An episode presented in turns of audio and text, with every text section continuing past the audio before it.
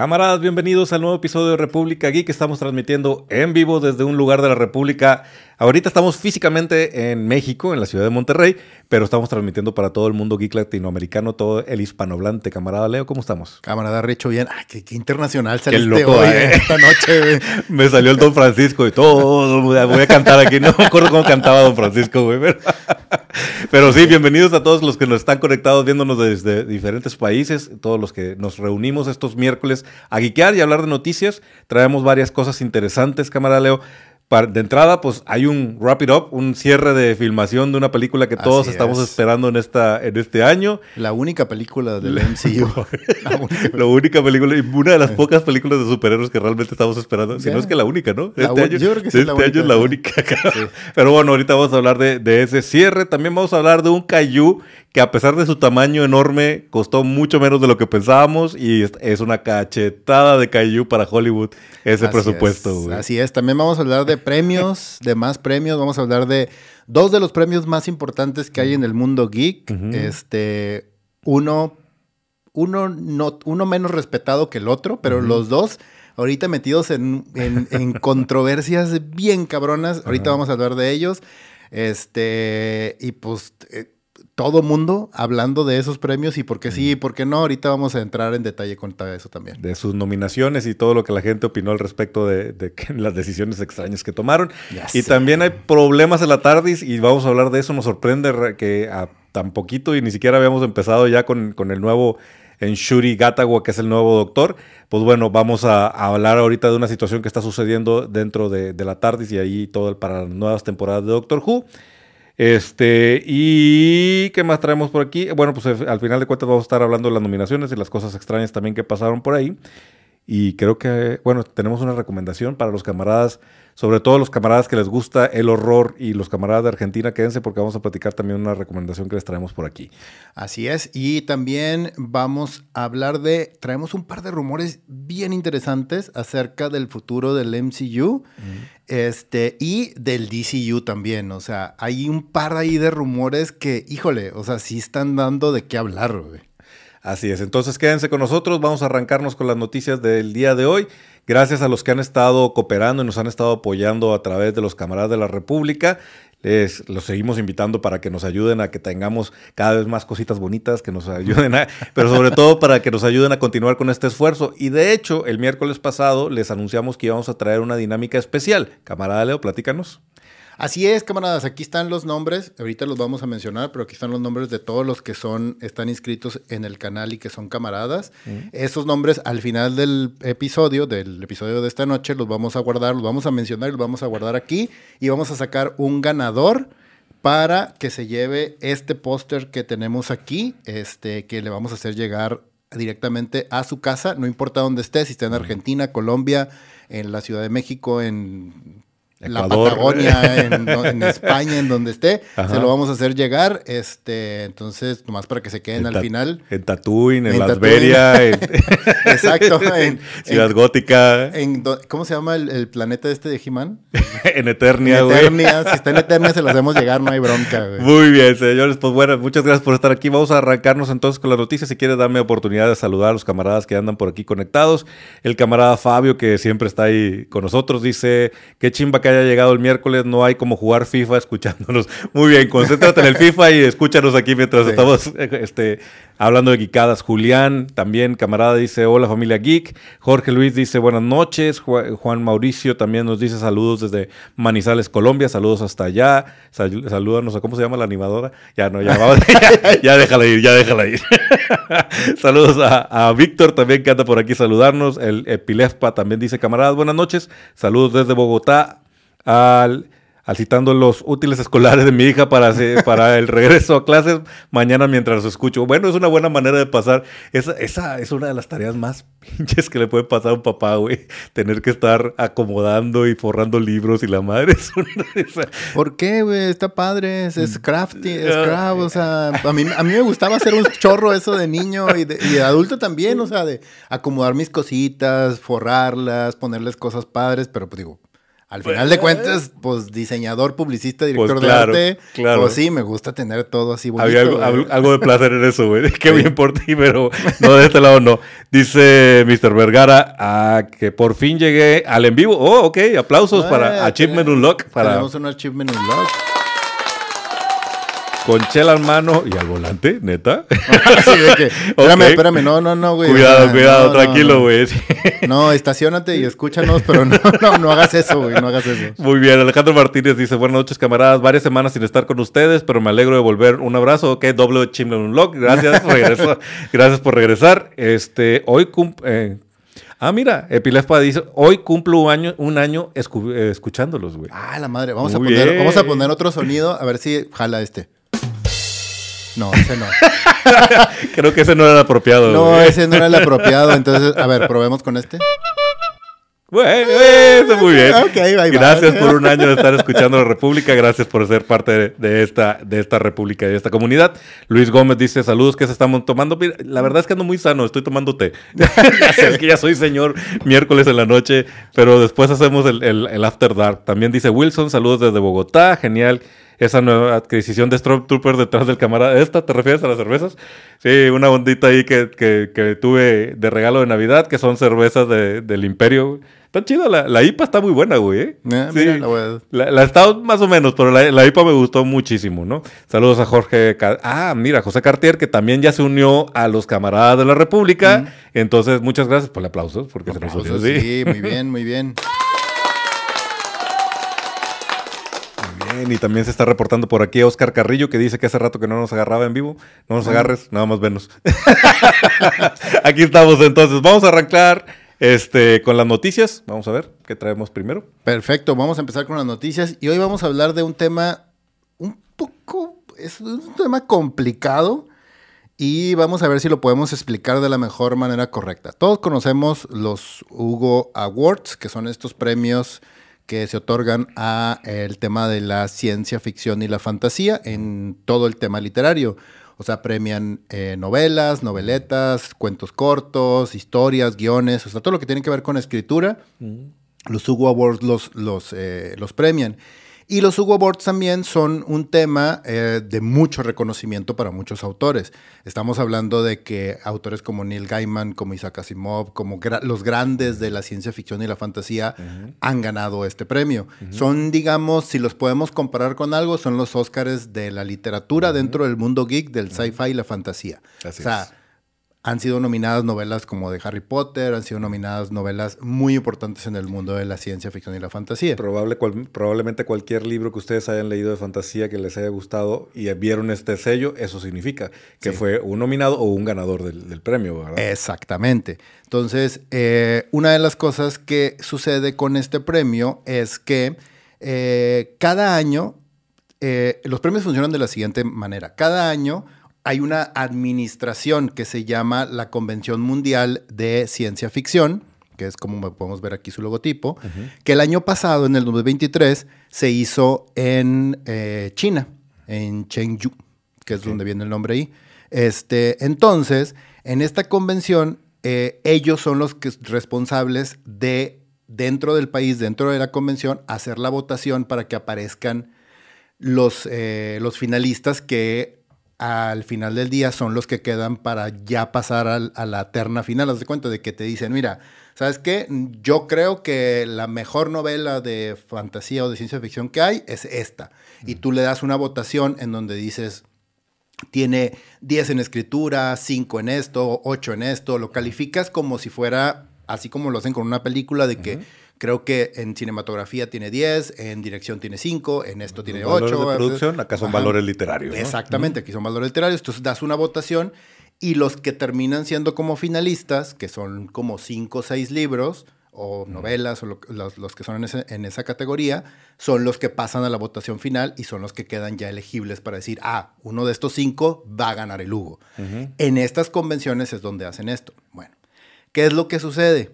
Que este año hay una pequeña controversia por este libro. Esta es una autora este, gringa que se llama R.F. Kwan, Rebecca F. Kwan, que es eh, escritora de fantasía. Este libro en particular, Babel, es un libro de Dark Academia. Es un libro de fantasía muy chingón. O sea, te estoy hablando de, de, lo mejor que leí en el 2023. Este es una maravilla de libro. Y no solamente eso, este libro ganó el premio Nebula como mejor libro entre otros grandes premios. O sea, este ha sido uno de los, de los libros más premiados durante el año pasado en los grandes premios de estas categorías de fantasía y ciencia ficción. Entonces, ¿qué es lo que sucede?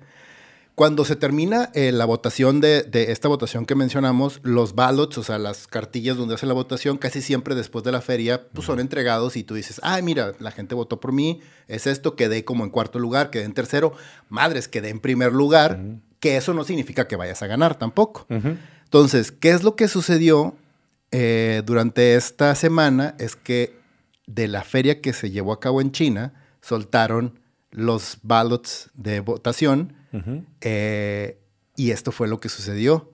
Resulta que había dos novelas, en, dos, estas dos categorías, que es mejor novela y en la otra que es, ay, no alcanzo a ver, es este, ah, la otra, que es, creo que es novela corta o algo así, la, categoría, porque no alcanzo a ver aquí. Estoy bien ciego, güey, no manches. la edad, ponte los lentes, sí, ya sé.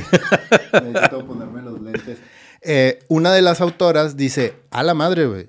O sea, yo estoy en cuarto lugar y Juan está en tercer lugar con su novela Babel. Y viene un pequeño asterisco que dice, no elegible. Es que chinga. Ajá, y dicen, güey, what the fuck, ¿cómo que no elegible para el mayor premio? que existe ahorita en la literatura de ciencia ficción y fantasía. Una novela puede ser no elegible porque el autor decide, sabes qué, no quiero participar, yo no le entro, no quiero participar. O puede ser no elegible por muchas otras circunstancias que son mencionadas, obviamente, por circunstancias técnicas, por circunstancias de eh, otras, haz de cuenta, las que sean. Entonces, eh, el rollo aquí está en que a estas autoras ni siquiera se les avisó, no, les no se les dijo nada, simplemente aparecieron como no elegibles. Aquí lo que se está especulando, y aquí es donde entra todo este desmadre que está sucediendo con, vaya, con toda la crítica que está lloviendo ahorita alrededor de los Hugo Awards, es que curiosamente esto le pasó a cinco autores que tienen que ver o están relacionados o son de origen chino y que han sido críticos abiertos de China como país mm. y de circunstancias sociales, políticas y culturales de China. De hecho, en esta novela, en la de Babel, es una novela de Dark Academia que sucede en una época en donde hay una crítica muy fuerte a una época en el movimiento entre Inglaterra y China y mm. cómo movían esclavos, cómo movían este, ciertas circunstancias de gente. y es así como, y es una crítica muy leve, pero mm. hay una crítica ahí. Pero Juan siempre ha sido muy abierta en criticar, pues obviamente, al. Y ella es americana, ¿no? O sea, ella tiene es ascendencia, pero es americana. Sí, exactamente. Entonces, todos los autores que fueron como desplazados o descalificados por esto sin ninguna razón, ahora resulta que tienen este pequeño vínculo. Mm. Entonces, aquí lo que se está especulando es que puede o no que haya un tema político detrás de la premiación. Incluso cuando ellos llegaron a, los, a los, finalistas. Y muchos autores que han sido premiados y que están dentro de todo este proceso han estado hablando abiertamente diciendo, güey, ¿qué pedo? ¿Qué está pasando? Uno de ellos, uno de mis autores favoritos, que es Scalzi, mencionó y dijo, güey, ¿qué es lo que está sucediendo? Porque esto abre la puerta a un chingo de especulaciones, porque significa entonces que ya no es un tema objetivo de votación o de, o de, o de ¿cómo se llama? De qué tan bueno eres. De talento. Que de talento, sino ya involucras política dependiendo del de el país, porque recordemos que la feria internacional, que es donde se hacen estas votaciones, eh, no es un ente por sí solo, es un ente que administra el país que, este, que, que, es, que es la sede. En este caso, el año pasado fue China. El próximo año va a ser Glasgow. En, Scotland. La referencia que hacías ahorita era lo de la FIFA, entonces creo que eso queda muy claro como ejemplo de, de, cómo es este organismo, ¿no? Exactamente, o sea, el, el tema aquí es que tú como país, imagínate si eres la FIFA y le, y le das el, el, el mundial, La sede del la mundial. sede del mundial a Argentina o a México o a Italia y que ellos lleguen y que Italia diga, ah, ok, pero entonces por abajo del agua yo necesito mover todo para que Italia quede campeón. Me pones en el grupo más débil, me acomodas esto, algunos árbitros, o sea, Me movemos hilitos, me descalificas a ciertas personas, hacemos esto y todo el rollo. Entonces, aparentemente eso es lo que está sucediendo aquí. Entonces, Está una de las, una, eh, Scal- Scalzi menciona varios puntos, que está muy interesante lo que dice él, y, y uno de ellos que a mí me pareció súper interesante es que dice, güey, en tres años la feria va a estar en Uganda, güey. Uganda es uno de los países que tiene una de las reglas más estrictas y leyes súper opresoras de eh, la comunidad LGTBQ. Ujú. O sea, güey, estás hablando de ciencia ficción y fantasía, güey. En un mundo donde hay no solamente autores y autoras este, dentro de la comunidad, sino que escriben acerca de eso. Y en ese país te pueden meter al bote por simplemente decir, soy gay. Ajá. Entonces te estás metiendo en una bronca súper grande porque entonces significa que, güey, ¿cómo va a ser el rollo político o la influencia en ese momento? Claro. Entonces, eh, Está denso, ¿eh? Es Está súper denso y lo estoy explicando nomás por encimita, güey. O sea, por- pero sí me llamó mucho la atención porque sí hay un problema muy grave porque estás hablando entonces qué valor tienen los premios. Y no, y no, y no es un tema de que, de que hay personas que ganan o pierden, o sea, porque la calidad ahí está. Y, y la prueba es precisamente de todos los premios que ha ganado esta novela y esta autora, que es una autora increíble. Yo he leído este, dos novelas de ella, esta, Babel, que me encantó, y otra que se llama Yellow Face, que también es una maravilla la novela. Este, pero esta está relacionada con la República, que te digo que es un Dark Academia, es este, fantasía, entonces es una cosa maravillosa. Pero también algo que estuvo bien interesante es que la misma autora, fuera de que, de que haya votado, ganado y todo, puso un statement que a mí me pareció genial también. Hoy en la mañana, de hecho, lo puso en su cuenta de Instagram y se los voy a, a leer porque creo que me parece súper importante. Ella dice, inicialmente planeé no decir nada sobre la inexplicable descalificación de Babel de los premios Hugo, pero creo que estos casos prosperan gracias a las ambigüedades, los signos de interrogación persistentes, las respuestas que no son respuestas. Deseo aclarar que ni a mí ni a mi equipo se nos dio ninguna razón por la que Babel no es elegible. No rechacé una nominación porque no se me ofreció ninguna nominación. Hasta que se proporcione algo que explique por qué el libro fue elegible para los premios Nebula y Locus, que ganó, y no para los Hugo, supongo que fue una cuestión de indeseabilidad más que de inelegibilidad. Inelegibilidad. Excluir el trabajo indeseable no solo es embarazoso para todas las partes involucradas, sino que hace que todo el proceso y la organización sean ilegítimos. Lástima. Esto es todo por mi parte. Tengo libros que escribir. Se me hace Sí. on point y genial y súper elegante como lo dice ella. Sí, sí, sí. Digo, es una triste realidad y lo hemos platicado en diferentes momentos que el mundo artístico, sobre todo la parte de las premiaciones, está manchado de intereses, ¿no? Y hay, por lo que se mueve a través de las personas que conforman los grupos de élite y el impacto que puede tener apoyar a determinado autor, a determinado artista, a determinada el- historia. El ganar un premio como esto puede cambiar tu vida, güey. Sí, y además a través de la fantasía y las narrativas fantásticas, hablando no solamente de nuestros reinos, sino también del, del vecino, de la ficción que no es fantasía, ¿no? Pues a través de esas narrativas vamos imponiendo ideas que el mundo va comprando, ¿no? Y entonces eh, es muy tentador para ciertas fuerzas políticas tratar de controlar esa narrativa social para que no lleguen a donde ellos no quieren que llegue y para apoyar lo que ellos quieren que apoyen, ¿no? Y esto lo vivimos constantemente en el Oscar, lo vivimos prácticamente en los En Golden. los- Cualquier premio, güey. y hay gente a la que hacen a un lado, y ahorita vamos a hablar de eso también, porque hay alguien con un interés particular que no le conviene que esa persona gane o se Sí, agendas, más, agendas políticas, sociales, culturales. Lo que está, pero de la chingada, es que alguien pueda mm, este, manipular la pre- una premiación como los Hugo y decir, este no puede ganar. ¿Por qué? Porque no me gusta lo que escribe, güey. Porque me es Ah, incómodo. porque a mí me es incómodo, entonces pues, no, eh, no participa. No debería de haber una intervención de ningún tipo en ese, en ese sentido y pues bueno, si los Hugo no, no intervienen, pues es un golpe de credibilidad brutal, porque sí tienen que explicar de alguna manera qué pasó aquí y por qué descalificaron estos libros, ¿no? Sí, una de las cosas que decía Scalzi en, en su ensayo era que si el próximo año en Glasgow el comité que va a tener a la feria este, a cargo no dice nada, no habla de este, de este punto o aclara lo que sucedió, o sea, los Hugo están en una caída libre a perder toda la credibilidad posible. Es una tristeza, ¿no? Sí. Y, pues un poquito lo que le pasó a la academia con el Oscar. O sea, que ya todos dudamos tres veces cuando nominan a alguien, premian a alguien, y dicen, mm, será por su, será por su etnia, será por su este, alineación política, será por su lo que sea, ¿no? Pero bueno, el caso es que, pues ahí está este caso. Vamos a ver cómo evoluciona y ojalá den una buena explicación para que no se manche la premiación y que no empecemos a dudar de ese sello de este libro. Es un, libro ganador del premio Hugo, ¿no? Sí, o finalista, o, finalista o por qué está ahí o por qué no está. Exacto. Y pues bueno, hablando precisamente de premios rancios. Si quieres, déjame aprovechar tantito nada más para saludar a los camaradas, que de hecho Jorge Luis nos está diciendo, entonces el Hugo sí ya es como los Oscars, se venden por poder y favores de ricos, algún día habrá algo cabal y honorable. En este mundo, yo creo que mientras haya poder y haya dinero, es muy, muy difícil que nadie logre meter la mano, aunque sea un poco, y cambiar los resultados de una, de una, ceremonia, ¿no? Claro. Creo que ningún premio artístico y ningún premio, ninguna competencia a nivel mundial está exenta, a esos niveles está exenta de un tipo de favoritismo, ¿no?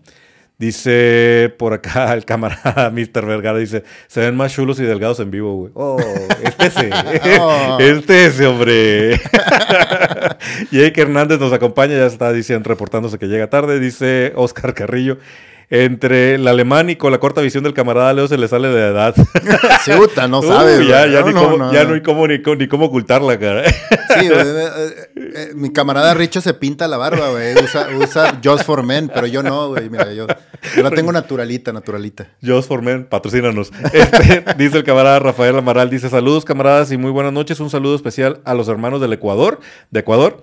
Que la fuerza nos acompañe. Saludos a Ecuador y a, a todos los camaradas que nos están viendo por allá. Dice, en relación a personajes que son propiedad de compañías como Marvel y DC, ¿cómo es posible producir producciones independientes o fan films como Batman Dies Easy? De hecho, estamos viendo la consecuencia de una discusión que se dio en los primeros años del Internet y en los primeros años de YouTube. Los primeros directores de fan films se metieron en problemas porque sí las compañías reaccionaron desfavorablemente al ver que alguien estaba agarrando un Batman para hacer una película. Al principio lo que pasaba mucho es que estas, estos fan films que vimos Recuerdo el de Lobo Paramilitar Christmas, que alguien hizo el, el cortometraje del cómic. Él lo hizo como un trabajo de una escuela de cine. Y luego terminó en YouTube por, por del destino, ¿no? Y ahí hubo una controversia. Pero el primero que abrió la puerta para los fan films fue George Lucas.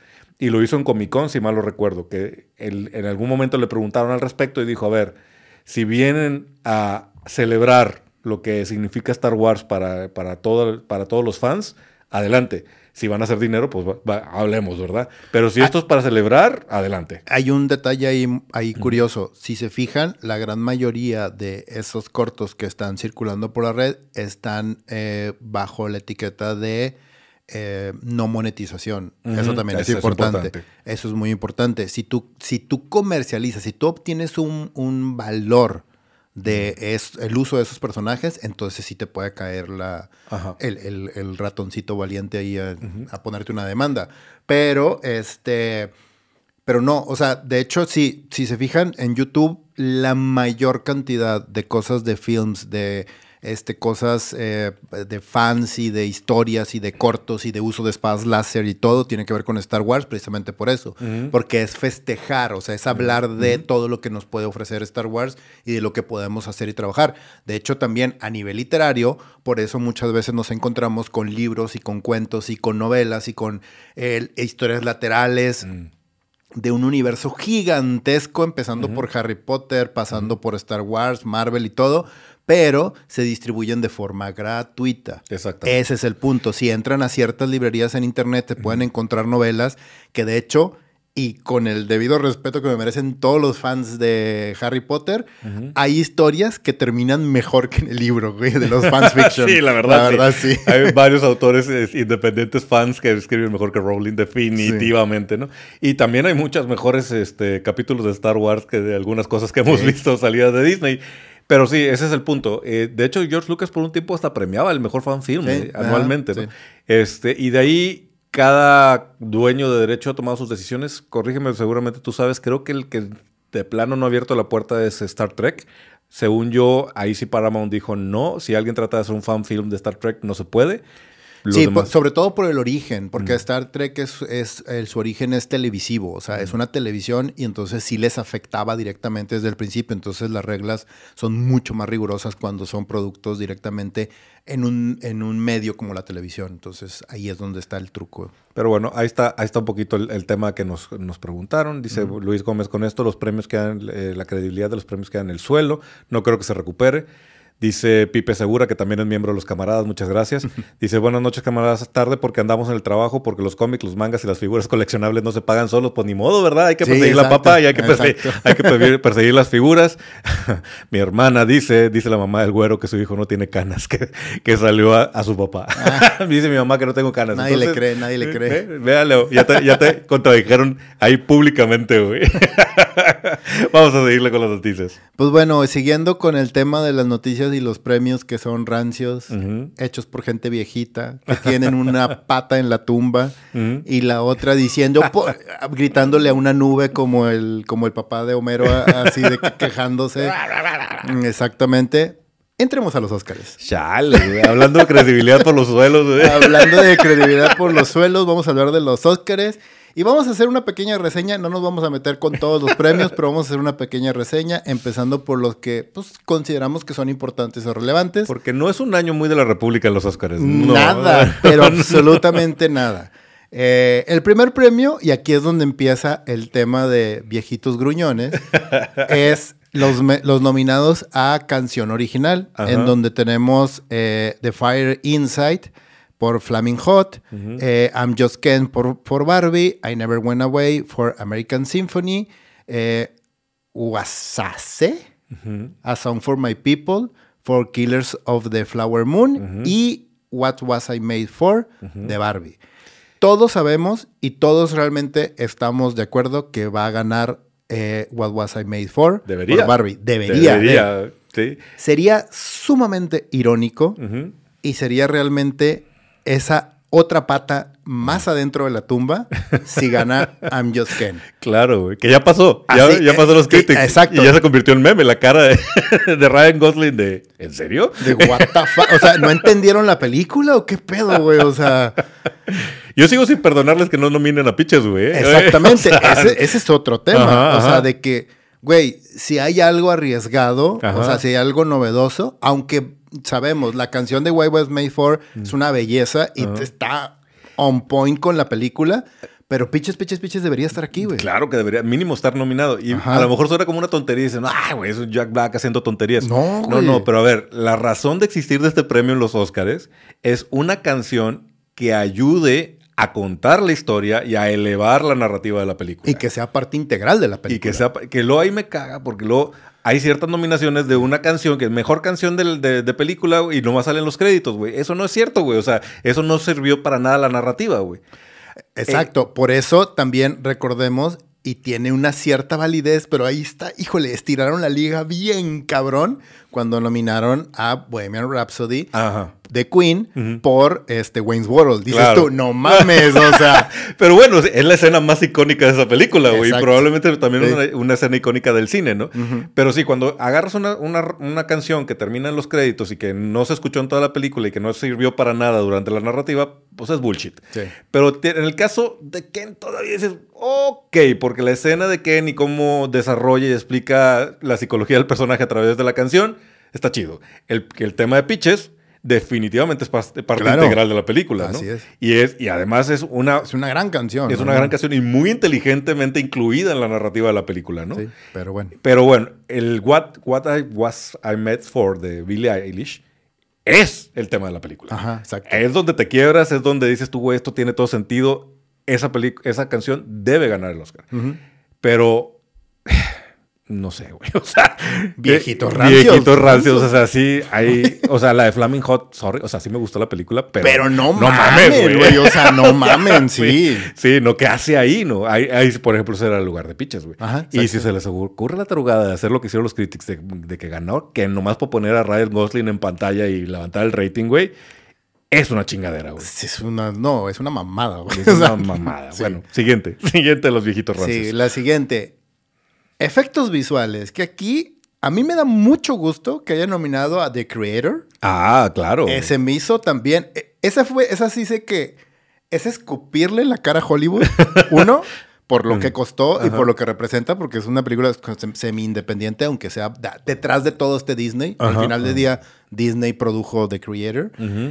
Pero Godzilla Minus One es no, no te no, mames, no, no, no, no, no, no, no, es así es una la cereza en el pastel de chinga tu madre a Hollywood. Sí, claro. de hecho, hasta me da miedo que los estén así como de sí te nomino, pero no te voy a dejar ganar por lo que significaría para Hollywood que gane Godzilla Minus One. Claro, güey. Es que debería de ganar, güey. Debería de ganar. Debería de ganar por lo que representa para la película y lo que es para, para pues, para la esencia lo que son efectos especiales, güey. O sea, lo que hicieron ellos con el presupuesto y lo que representa para la película, no mames.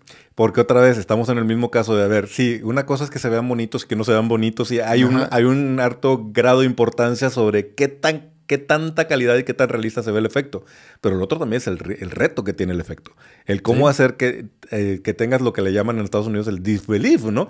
Que tú digas, en este momento me la creo que Godzilla está invadiendo Japón, güey. Que está bien cabrón porque además te digo, resulta que habíamos dicho que había costado 15 millones. Esa fue la primera estimación que soltaron, 15 millones. ¿Y, no? No, ya salió el número oficial, son 10 millones, güey.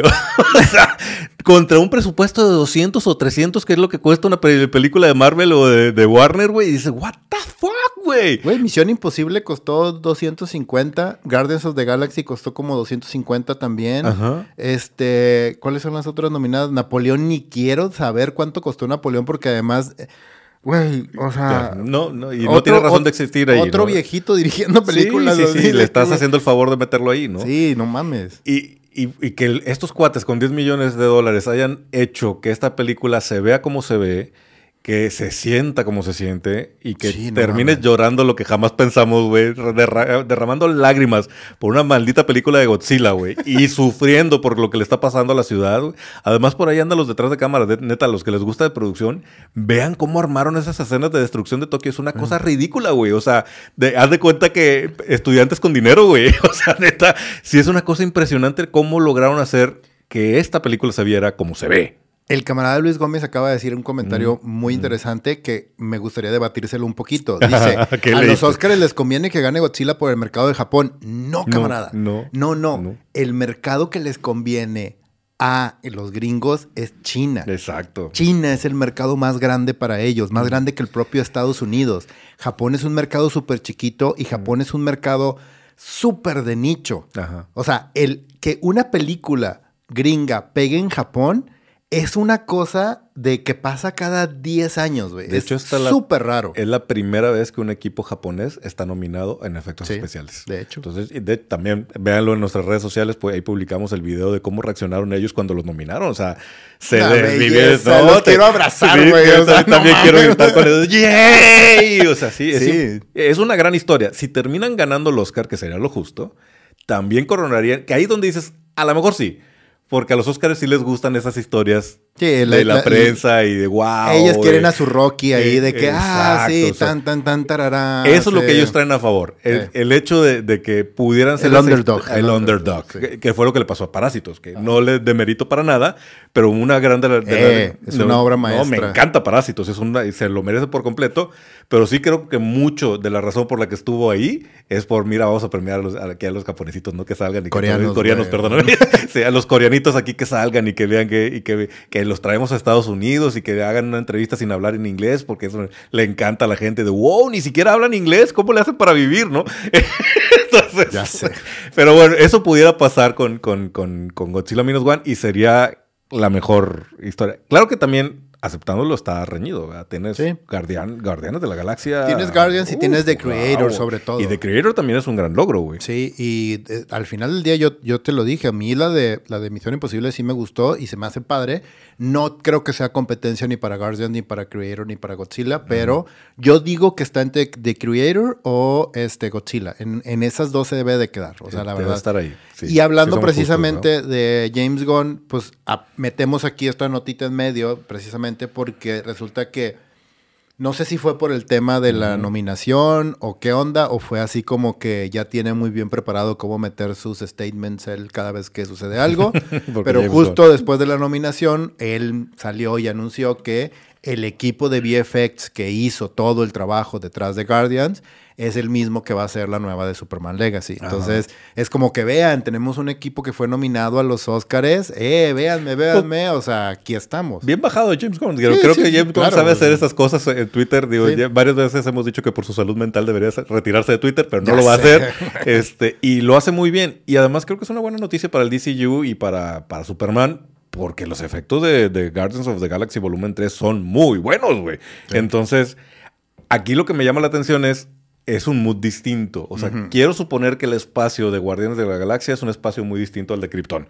Claro. Quiero suponer, pero aún así lo vimos en Guardianes. O sea, el mundo donde vive Rocket, este cachorro con sus amigos, es mucho más sombrío y mucho más sci-fi grounded que el resto del mundo donde están los Guardianes de la Galaxia. Entonces, sí puede suceder que nos den una buena representación y creo que son un gran equipo de efectos especiales, ¿no? Sí. El siguiente premio es el de, creo que, creo que este es el más República Geek que existe, que es el de película animada. Tenemos, pues ahora sí, The Boy and the Heron, Elemental, Nimona, Robot Dreams y Spider-Man Across the Spider-Verse. Aquí tengo que decir que la academia me sorprendió, güey. Sí, a mí también. O sea, esta, a mí esta- también. esta lista está así Eh, está- limpia, güey. Exacto, ¿Ok? dices tú, ok, va, sí, todo está perfecto. The Boy and the Heron, genial. Miyazaki tenía que estar ahí. Elemental, dije, ok, va, me gustó, a mí se me hizo padre, yo lo comenté aquí en, en el programa, se me hizo, se me hizo bonita, se me hizo padre, me sorprendió, la animación está impecable, va, ok. Nimona, Ajá. la habían dejado así de que en ningún lado la nominaron, no la nominaron a los Globos de Oro, no la nominaron a un chingo de cosas grandes, ¿haz de cuenta?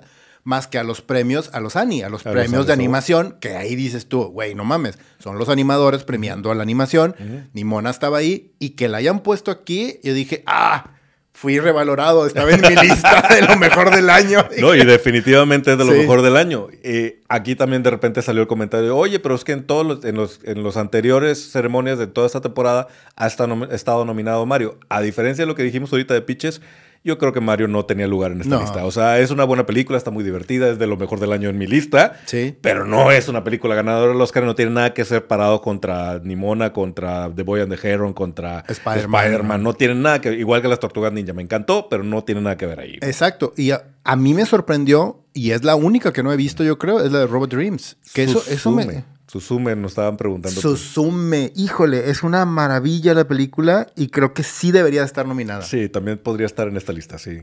Suzume yo creo que es la, es la que faltaría Este sí puede aquí. ser un snob ahí, Ese sí, sí, sí, un snob dentro de los muchos que ha habido dentro de la Ah, sí, academia, sí, no, no y, y después de lo que vamos a hablar ahorita de snobs, eh, ese, Ah, ese es un bueno. picata minuta, ¿verdad? Exactamente. Pero sí. muy limpia esta, esta selección. Creo que ahí no hay mucha discusión. No. Tendría que estar entre Boy and the Heron y Spider-Man. Que va a ganar The Boy and the Heron porque hace dos años ya se le dieron a Spider-Man. Entonces Ajá. se van a esperar hasta la tercera. Es muy de los Oscars esa mamada que yo pinches odio como no tienes una idea. porque se lo hicieron, se lo hicieron al, al The Lords of the Rings y no mames la emputada que me puse en ese momento. O sea, Sí, sí, sí, güey, sí. o sea, la comunidad del anillo debió haber ganado mejor película ese año. Las dos torres, ok, no. Pero, y, y el retorno del rey ganó, pero ganó como premio a la trilogía. No, no mames. La Comunidad del Anillo es una película impecable y debe haber ganado el Oscar. Sí, sí, sí, totalmente de acuerdo. Sí, el Oscar lo vive haciendo. Además, Miyazaki, 80 años, otra de esas historias bonitas. Su, última, su última película, su última película. Sí, sí, eso dice él, Ya está haciendo otra, güey. Le dan una servilleta y el señor empieza a hacer una animación, güey. Pero bueno, déjame, uh, sumo aquí los comentarios de los camaradas. Oscar Carrillo ya está cantando pitches, pitches, pitches. Inevitable, güey, pensar en, en, pitches y cantar, ¿no? Y luego dice César Jaime, buenas noches, camaradas. Tengo la esperanza de que Jack Black va a salir en la presentación especial en la... Sí, de verdad, güey. Ahí es otra de esas cosas. A ver, ante todo el Oscar es un show de televisión. Quieres que las cosas sean divertidas, quieres que la gente esté pendiente de la tele, por favor, Jack Black tiene que hacer algo en esta ceremonia. Y de hecho, la nominación era la excusa para esto y se me hace ridículo que, no lo hayan ni pensado por ahí, ¿no? Dice Wilson, dice, los 10 millones de Godzilla Minus One solo servirían para cubrir el pedacito de salario del cast de alguna película del MCU. Sí, de hecho, güey. El de un actor. del, un actor. El puro catering, güey. Yo creo que la comida se va ahí. Un actor. Sí, sí, sí. O sea, es... Es, lo, que, es, lo que gana Hemsworth por hacer la película de Thor. 10 millones. Sí. O sea, es el sueldo nomás de Hemsworth. 10 millones, 200 millones. O sea, ah. no hay punto de... Es impresionante lo que lograron estos japoneses con, con, esa película, ¿no? Dice Luis Gómez, sí, tiene razón, sería más por la nota, aparte necesitan el rating. Sí, yo creo que si Godzilla Minus One termina siendo el ganador de la noche, va a ser precisamente por eso, porque el Oscar dice, ay, mira qué bonita historia, les va a encantar celebrar al Underdog por dos semanas, traerlos de, rol por Hollywood, hacer las entrevistas y demás, ¿verdad? Jorge Luis Hinojosa dice, la verdad, los Oscars apestan más que la, que, la naftalina, güey. Este, pero merece todo Godzilla menos One, totalmente de acuerdo. Mr. Vergara yo solo quiero ver los Oscars para ver cantar a Jack Black y el pinche Pichis. me da coraje que se eche. Me, da coraje, me echo otra chelita. Muy bien, salud, Mr. Vega. Síguele, pues. pues y hablando de viejitos y olor a naftalina, en las nominaciones a mejor actriz está Annette Bening por Niad, que yo no sé qué putas chingados está haciendo Annette Bening ahí. De verdad, de verdad, no sé. Lily Glaston de Killers of the Flower Moon, que sí se la merece. Sandra Huller por Anatomy of a Fall, que es una película que no he visto. Todo el mundo habla maravillas de esa película. Al igual que de Emma Stone por Poor Things. Y de Carey Mulligan en Maestro. Maestro se me hace el Oscar bait más cabrón de todo el año, güey. Así, ridículamente Oscar bait. Y es una mega mamada que no esté Margot Robbie nominada como mejor actriz. ¿What? Una mega mamada, güey. Nominaron a Ryan Gosling como actor de reparto y nominaron a América Ferrara como actriz de reparto y a ella no la nominaron como actriz principal. What the fuck? O sea, no vieron la película, güey. No vieron, exacto, güey, no vieron la película. O sea, no, o sea Ken está nominado y, Barbie no, güey. ¿Qué pedo, güey? Esto puede ser otro pedacito de ser. Ahí está la segunda parte, güey. Ese guion, güey. Neta, güey. Sí, güey, ¿qué pedo? O sea, e, es, todo, o sea, de verdad es como si hubiera una agenda en donde dice ah, ok, sí, te voy a nominar y te voy a poner en los lugares y cosas, pero te voy a nominar en cosas que no tienen nada que ver para que te duela. Así, literal, de que... Eh, porque hiciste algo que no debiste haber hecho. Así, güey, parece que así la premiaron, así la nominaron en las cosas. Y hasta te hace pensar si no hay algo directamente contra ella en la academia, ¿no? O sea, sí, no, hecho. no tanto incluso del tema woke que, de que tanto hemos discutido aquí. Aquí hay algo contra ella, o sea, neta, es personal, porque, sobre todo si ves el historial, que normalmente, lo hemos dicho varias veces, cuando tú empiezas a ver las nominaciones de los Golden, de, los, los Critics' Choice, pues ahí vas viendo el historial y es ridículo que esté nominado todo, menos al Oscar, güey. Además, que tengas muchas nominaciones para la película y no les des las dos principales, güey. Sí, que, ahí, tiene sentido, güey. Que ahí es donde entramos a la siguiente nominación, que es Mejor Dirección, que está Justin, Justin Tret por Anatomy of a Fall, Martin Scorsese por Killers of the Forever Moon. Es, amiguitos ahí. Eh, esa de que no te Güey, todos los miembros de la academia están igual de viejitos que Martin Scorsese, güey. Y si hay un director que es ultra mega tradicional para dirigir desde los últimos, hace, desde hace 15 años, porque mira que Martin Scorsese tiene una de mis películas que yo considero así de que es, lo vas a criticar es, es, una de las cosas que a mí me cambió la vida, que fue ver Taxi Driver, güey tiene 10 años, tiene 15 años, los últimos 20 años dirigiendo como abuelito, güey. Sí, le pasa Y, lo mismo pues, que no hemos dicho de Spielberg, güey. Exact- exactamente, le pasa lo síndrome, mismo.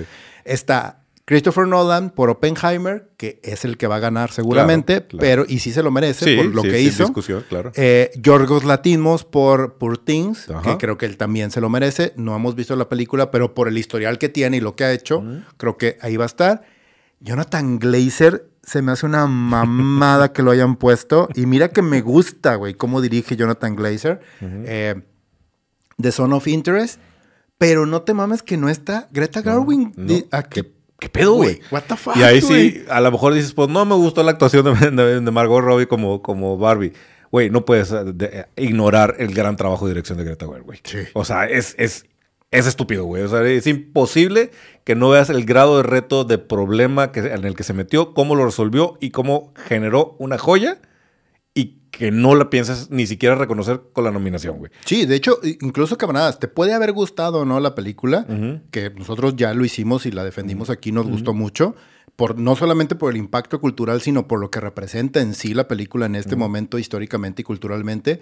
Güey, métanse y vean los documentales que hay detrás de cámaras, de qué fue lo que hizo, cómo construyeron la película, todos los problemas técnicos y cómo armaron Ajá. el tema de las secuencias y todo lo que hicieron de la película. reto de dirección, güey. Está cabrón, güey, sí. Y es ridículo que la tengas en guion, que la tengas en, con todos los actores de reparto, que la tengas en música, que la en- tengas... en un en- A ver, la película sí. es chingona por todos lados, pero menos en la dirección, ¿cómo, güey? Ajá, de que fue, se, se hizo sola la película, Sí, o qué pedo, güey. güey. Y esa, ya van varias veces que la academia hace esa chingadera, que eso te dice, eso, eso fue personal, güey. Pero aquí es donde se siente, como bien dijiste tú, se siente como un ataque personal a ellas dos, güey. Porque ellas dos son el literal el alma de la película. La directora y, y este y Margot Ujú. son el alma de la película.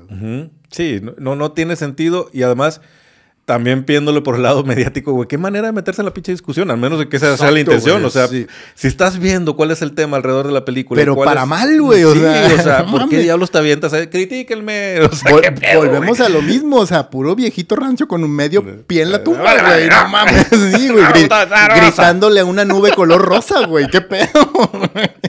Pero bueno, ridículo de la academia, no tiene sentido. Este, esta, estos dos snobs fueron estúpidos en todos los Sí, sentidos. güey. Y bueno, pues ya la última nominación im- importante, entre comillas, es la de mejor película, en donde tenemos Barbie. a Barbie nominada a mejor película, que aparentemente se dirigió sola Sí, sí. y la protagonista no hizo nada. Exactamente. Más que echarse al hombro toda la película, güey. O sea, básicamente. Sí. Pero bueno, American Fiction, que todavía no ha salido aquí en México. Anatomy of a Fall, que tampoco ha salido aquí en México. Barbie, que ya hemos hablado mucho de ella.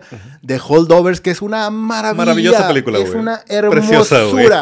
Es una Off topic de la República, pero. Es una hermosura de película, off topic de la República, donde la única competencia que tiene Cillian Murphy para no ganarse el Oscar a mejor actor Claro, es Paul Giamatti. Sí. En The Holdovers, no mames, No qué cátedra de actuación se avienta Paul Giamatti, que de por sí, güey, es una pinche, es un animal a la hora de actuar, güey. Es que también es, genial, trem- genial. Giamatti es tremendo sacando sus papeles sencillos, güey. Sí. O sea, que no necesita, o sea, y de hecho por eso brilla, güey, porque sus, sus personajes no son exagerados en ningún sentido. No, es y- voy, y actúo, punto. tan natural y tan realista y tan... No, Sí, sí, sí. es una gran película. No, no, no, me, no, no me detengo porque no es de la República, Pero pero, bueno. tenía que decirlo, güey.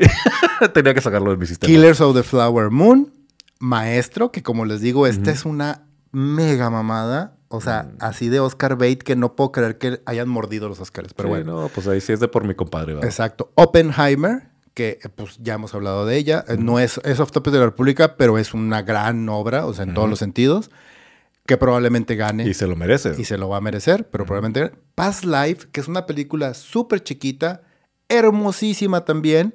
Es una historia de amor desgarradora más no poder. Camaradas, si sale en el cine, váyanla a ver, por favor. Es una maravilla de película, actuada de manera impecable. No sé por qué no tiene otras 20 nominaciones, pero Past Life es una de mis películas favoritas del año pasado.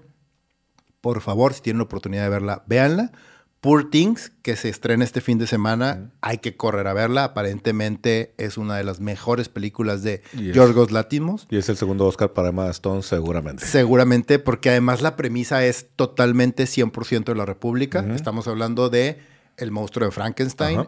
Desde una perspectiva de una forma completamente original, diferente y nueva. Entonces, altamente recomendable. De Son of Interest, que yo no le veo el atractivo, porque además siento que por donde lo vean, esta película es también otro statement político muy cabrón en este momento, que la verdad es que, híjole, es... ah, No, bueno, ya ni siquiera quiero hablar de eso, pero bueno. No, no, ah. no, no. Bueno, manchados. ¿no? Así, Sí, así como sí. estábamos hablando de los Hugo, aquí hay un montón de manchas de cuestiones de intereses, de, gustos personales, de opiniones personales, no. de compadrazgos. Pero bueno, al final de cuentas, yo, yo creo un poquito más en la, en la academia de lo que cree Leo. Leo sí les escupe y los odia. Yo de repente hay cosas que digo, bueno, ok, eso se aplaude, eso está chido, güey. Esta, este año en particular, sí dije, güey, no mames, güey, te quiero ayudar, güey, quiero hablar bien de ti. Déjame ayudarte, compadre. No me defiendas. Pero hijo, güey, ni modo, vamos a ver, como quiera lo vamos a ver y vamos a criticar y vamos a aplaudir lo, que- lo que esté bien hecho y lo que ¿Ah, sí esté los bien vas a premiado. Yo sí, yo sí. Yo, para mí es mi Super Bowl, güey, es mi, es mi Oh. final del mundial. Yo sí me siento con mis nachos, mi cerveza, güey. Mi, mi Super Bowl es el Super Bowl, güey. Ah, no, no, no, yo, eh. Pero bueno, dice el camarada Fabio, Godzilla nos demuestra que la calidad de los productos o servicios no están en los billetes, están en el talento y sus buenos líderes. Definitivamente, gran película sacada con puro corazón, ¿no? Dice Pipe, Margot debió estar nominada a Mejor Actriz, pero creo que Emma Stone debe ganar como Mejor Actriz. Sí, aún así, creo que esta era una nominación de porque se lo merece, güey. O sea, estoy completamente... de- Sí, amén, amén de que, amén de que gane o no. Es como lo que comentábamos ahorita acerca de Juan y el libro. O sea, amén de que Babel gane o no el Hugo o, o tenga la oportunidad de ganarlo, se merece estar ahí. Claro, Y seguramente iba a ganar Stone. O sea, Claro, estando sí. las dos, como fue el- el- en, los, en los Golden y como fue en los Critics, ¿no? Dice Luis Gómez, así, así hace la academia, les dan como premio de consolación otras nominaciones menos a las principales. Sí, a veces, pero ya cuando te das toda la, cuando le das todo el manojo de nominaciones y lo dices, pero no mejor director, a mí ahí se me hace una rayada. Sí. Incluso mejor película, pero no mejor director, es una estupidez. No tiene sentido eh, el- esa distinción, ¿no? Dice Wilson, Barbie 2 tendrá a Wi- a Will Ferrell como director de la Academia de los Oscars. Eso lo explicaría todo, estaría buenísimo, güey. Eso. Dice Allen Gamer, ¿cuánto llegábamos? Ya llegué, actualízame. Ponte al, ponte al día, estamos hablando de los Oscars. entra, entra, entra. De hecho, ya salimos de los que vamos a entrar a otra cosa. Dice Fernando, hola chiques, Scorsese viene dirigiendo por lo menos las últimas 10 películas de la misma manera, todas igual de bien, pero al fin y al cabo igual lo opuesto. Es The Fablemans de, de Spielberg que innova. Ah, ok, a Fernando si le gustó The Fableman, me cayó mi opinión porque a mí no me gustó.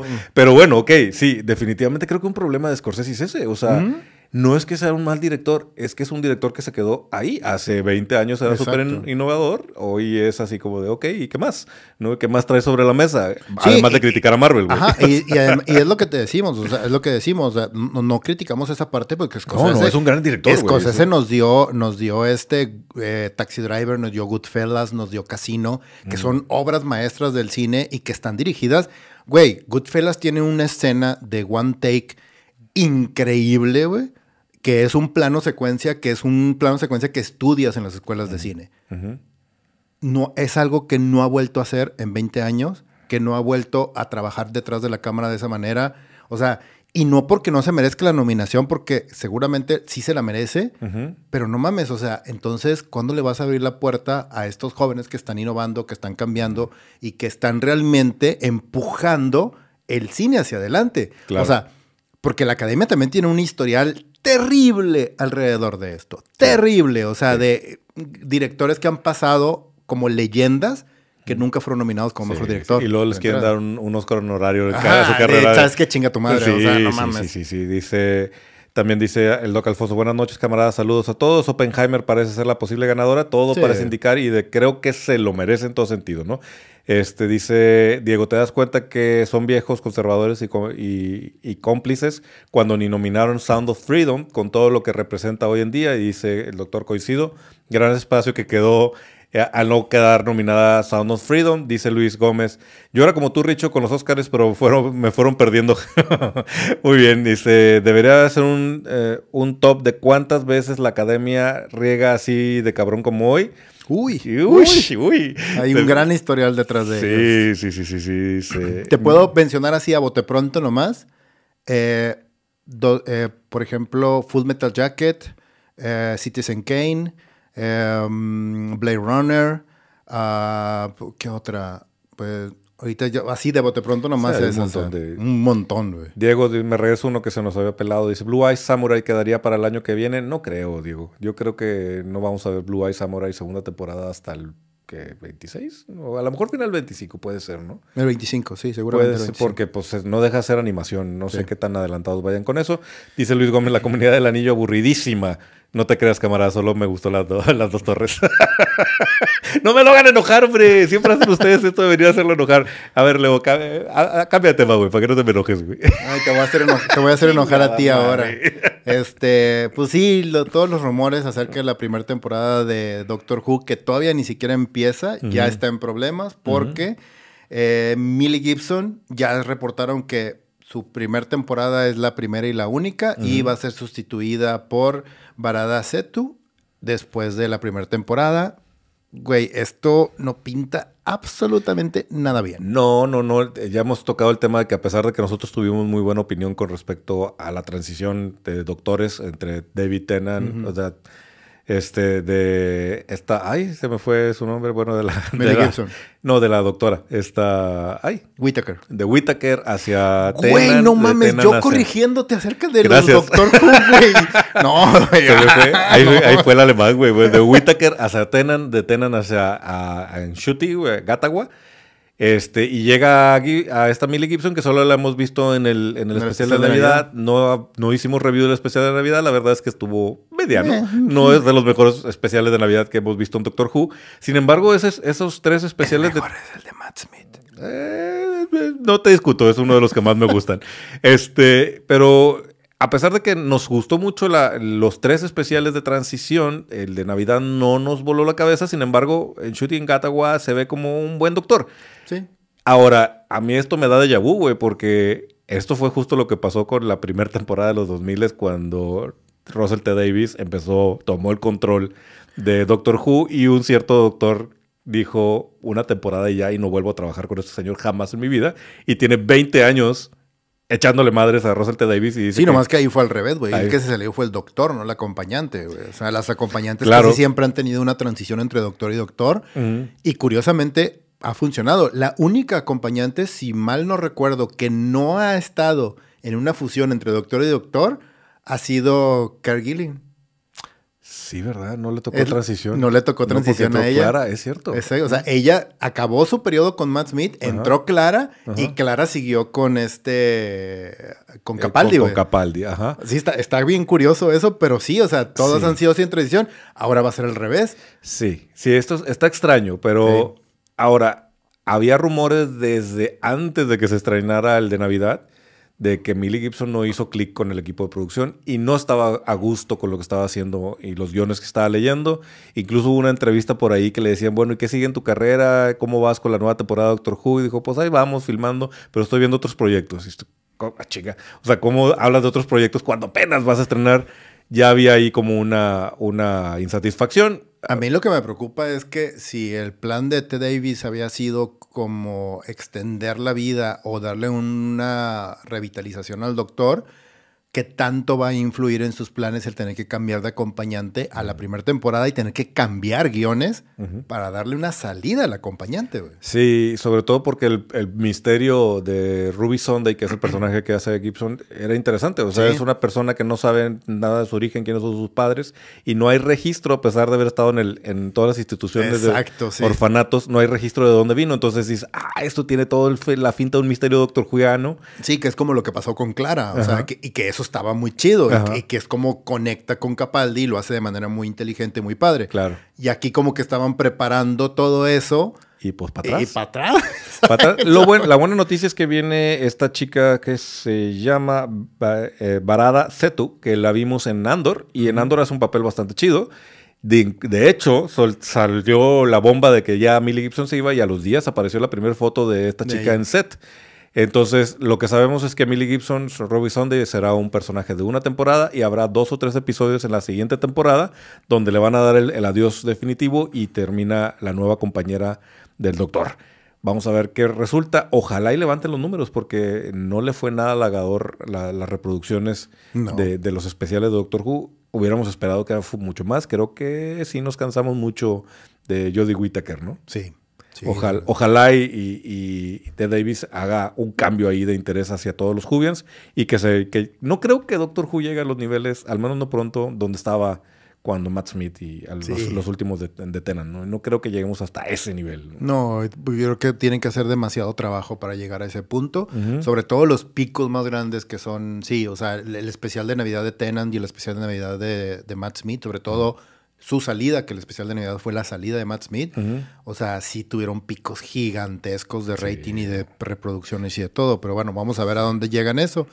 Y pues brincando a otro tema y hablando ahora de ahora sí de que exactamente, y dando un giro de 180 grados, es personas que regresan a una serie, que esto a mí me pareció una gran noticia. Nosotros lo llegamos a platicar y lo mencionamos aquí en la República. Ojalá ya hagan lo cantamos y nos escucharon. Entonces, Wilson Bethel regresa como Bullseye a Daredevil Born Again. Lo cual me parece genial porque el final de temporada de Daredevil de, Netflix sí estuvo bien chingón. Ya la neta, güey, Kevin Falle, suscríbete a los camaradas de la República, güey. Y yo sé que nos estás viendo, güey. Sí, definitivamente lo dijimos hace un par de episodios y ahora es una realidad regresa este actor que también me son de esas cosas de no mames, estaba en tu cara, güey. O sea, la historia estuvo bien construida, fue un gran casting, güey, todos nos quedamos picados, güey. Toda la tercera temporada se la pasan construyendo a este personaje para al final cerrar con eso y construir al a el, el enemigo de este, de Matt Murdock, me parece una maravilla, güey. O sea. Te lo dije la vez pasada, creo que incluso Bullseye está mejor construido en la serie que en el cómic, güey. Sí, de hecho. me hace mucho más interesante Bullseye de la serie. Ojalá y no lo echen a perder. No creo porque se van a traer a una parte de los, de, los guionistas y entonces prácticamente van a continuar su historia, güey. Sí. Y eso, pues creo que es una buena noticia en todos los sentidos para, para los fans de Marvel, para los fans de Daredevil de Netflix en particular y para los, los, los, fans de Matthew Cox, ¿verdad? Sí, además está todo este rollo de que, de que todos están ahorita regresando porque pues, son canon, ahora sí, o sea, ya dentro del MCU, todas las series de Marvel son canon, entonces hay un rumor también que anda por ahí sonando de que muchos de los actores de Luke Cage, de Jessica, este, están, están regresando para grabar sino participaciones, detallitos dentro de Born Again y que van a empezar a circular y hacer todos, hay como este, el chavo que hace Punisher, ¿cómo se llama?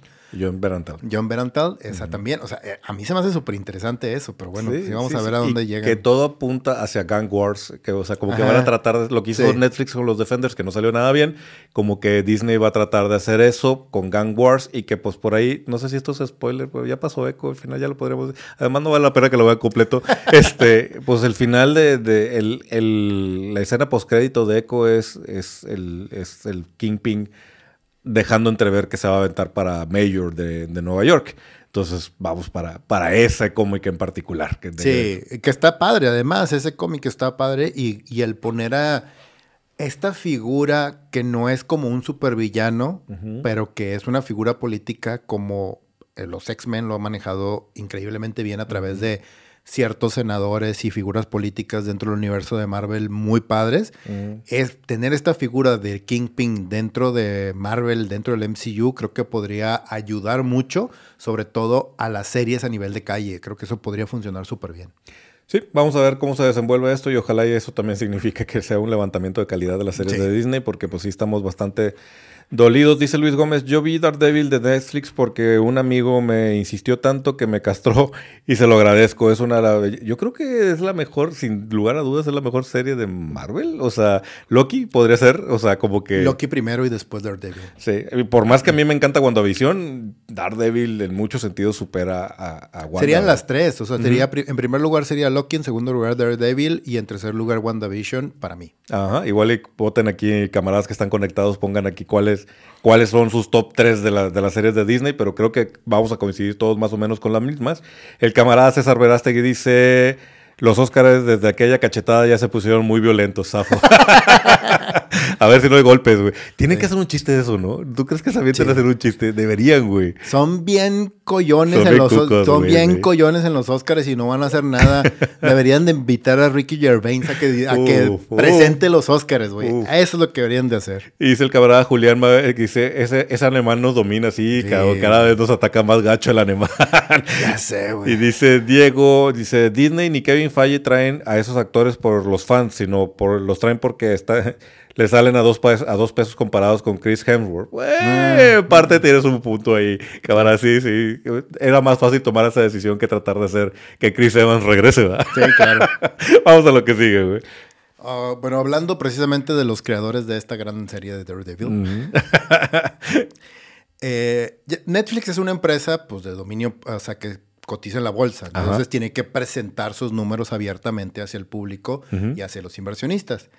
La sorpresa fue que en este, pues, ¿cómo se le llama? Este cuarto trimestre, no cuatrimestre, no sé cómo le llaman, eh, quarter, que le llaman los gringos, en, este, en este cuarto cuarto de finales de año, sacó sus números y resulta que Netflix tiene 13.12 millones de suscriptores nuevos, güey.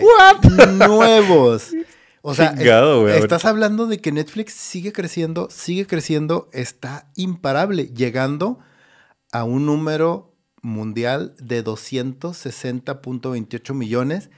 Creo que, y, ahorita no me acuerdo exactamente, pero creo que el que le sigue abajo es Disney y tiene como 160. Estás hablando de una diferencia de 100 millones de suscriptores, güey. No. mames. Y Disney perdió un chingo de suscriptores de golpe mientras que Netflix gana, güey. Yo creo que sí abrieron botellas de champaña cuando se revisaron estos números, güey. Claro, y además el, eh, creo que el gran acierto, y de hecho el CEO de, de Netflix se le criticó hace el año pasado diciendo güey, tu estrategia es muy agresiva, estás gastando mucho dinero, o sea, tienes que tener cuidado con inversiones tan grandes para películas supuestamente de prestigio, para ciertas series, para ciertas cosas. Y el güey dijo, no, ni madres, me mantengo donde estoy. Me monto en mi macho y mi macho me dio 13 millones de suscriptores nuevos. Críticame, cabrón. Y a ver, ya verás la de pedo. Sí, sí, sí. Y, pues, está impresionante cómo Netflix se paró enfrente de los dos gigantes que se le vinieron encima, soltó, le soltaron dos madrazos y se mantuvo. Y dijo, eso es todo lo que traes, cabrón. Suelta más, güey. No, y lo más cabrón de todo es que ahorita, si se fijan en el catálogo de Netflix, está impresionante porque resulta que series que eran exclusivas, por ejemplo, de Paramount, como Yellowstone, están en Netflix. Ya nos las repetimos, ¿verdad? Y luego que series exclusivas que eran HBO están en Netflix, güey. Entonces resulta que estos cabrones le están agarrando, dices tú, güey, tú y Disney ya también está el rumor de que ya se sentó a la mesa para soltarle también algunas. Definitivamente creo que Netflix se está convirtiendo en el gran campeón del streaming y es el único que sabe lo que realmente está haciendo. Y podemos criticar mil cosas. La otra vez tomamos el tema y dices, no, y esos programas horribles de eso no es pastel y estas este, novelas tienen, Tienen su público. Tienen su y ellos saben lo que están haciendo y por eso tienen esa masa de suscriptores, güey. Entonces, pues bueno, pues enhorabuena por Netflix porque parece que ese, ese temor que tenían por ahí del 22 o el 20, no, pues está infundado. Realmente siguen siendo los reyes del streaming. Dice Fabio que sus tres son Wanda, Loki y Hawkeye.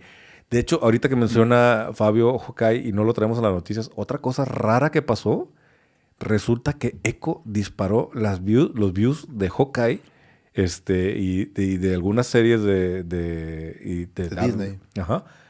Parece que funcionó, güey. Ah, qué loco. qué loco, güey. La neta, a mí me parece malísima, güey. Yo no sé si alguien tiene una opinión distinta. Pero lo que sí puedo decir. A lo mejor lo hicieron para hacer como un sabor de boca, güey. Es como cuando comes algo amargo y dices, ay, me quiero comer un dulcecito, probar miel así. Dices, no me gustó, déjame echar otro, güey. Ajá, esto está, esto está tan malo que quiero ver algo de semidecente para quitarme este mal sabor de boca, güey. Sí, está raro. Lo que pienso y mi, mi, mi lógica, mi intento de lógica cuando leí esa nota es, ok, lo mejor de Echo son las escenas que se trajo de Hawkeye, güey. Entonces puede ser que alguien dijo, ah, chinga, eso se me gustó, déjame, lo voy a ver completo, güey.